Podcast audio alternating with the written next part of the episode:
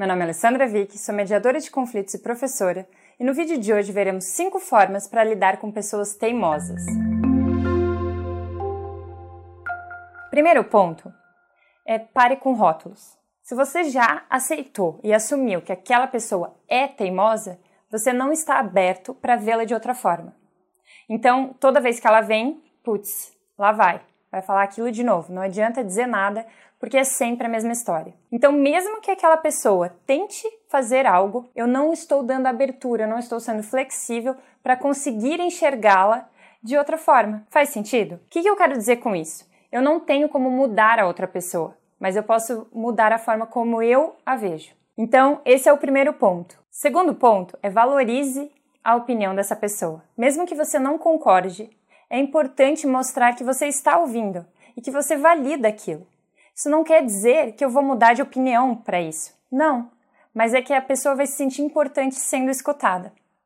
Fazendo isso, normalmente você já consegue criar uma conexão e uma comunicação diferente. Uma pausa aqui nos tópicos. Se você sentir que está muito desafiador, se aquele não é o momento, pausa e volte a falar com aquela pessoa depois, porque isso também é importante. Tem um vídeo aqui falando um pouco mais. Terceiro ponto é pergunte para perceber melhor. Se coloque no lugar daquela pessoa. Como eu disse antes, você não precisa mudar a sua opinião, mas dar espaço para esse diálogo. Então pergunto: olha, com a minha vivência ou do meu ponto de vista, eu penso diferente, mas eu gostaria de saber mais. Me fale um pouquinho. Por que, que você pensa assim?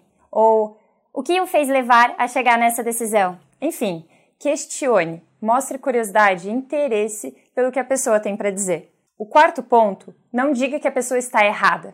Não é por aí. Até porque quem está certo e quem está errado. É uma questão de perspectiva, de vivência, de experiências, de valores, de novos olhares. Então a ideia aqui não é essa. Tira essa questão de certo e errado, bom ou ruim e tenta identificar e mostrar por que que para você aquilo é diferente. Então, olha, eu entendi que para você é assim, assim, assim, correto?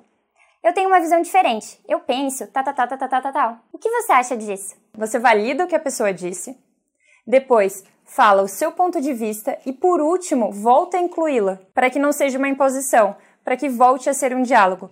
E é depois que você falou aquilo que você desejava, fica mais fácil para o outro, então, de repente, ou mostrar uma outra perspectiva, ou então, ok, vão continuar pensando diferente, mas pelo menos teve espaço para esse diálogo. E o quinto e último ponto, ele tem a ver com o final. Então, se era um problema, precisavam chegar numa solução, juntos vocês podem chegar lá.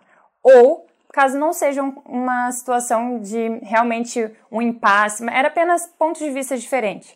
Ok, ninguém precisa mudar a visão de ninguém, mas pelo menos mostrou que aquela relação tem espaço para o diálogo, tem espaço para cada um mostrar o seu ponto de vista. E isso vai trazendo e fortalecendo ainda mais essa relação. Então, para finalizar, o que, que eu queria convidar hoje? Escolha uma relação em que você sentia isso. Poxa, mas aquela pessoa é teimosa.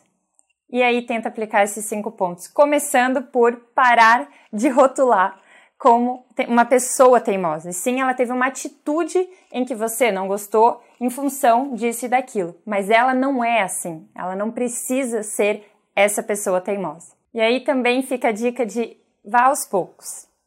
Não se pressione tanto. Vá conquistando essas ferramentas da comunicação que vão ajudar em todas as relações e hoje em especial diante dessa situação. Espero que você tenha gostado.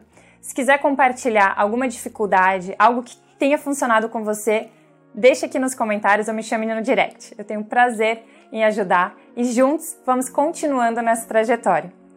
Um beijo grande e até o próximo vídeo.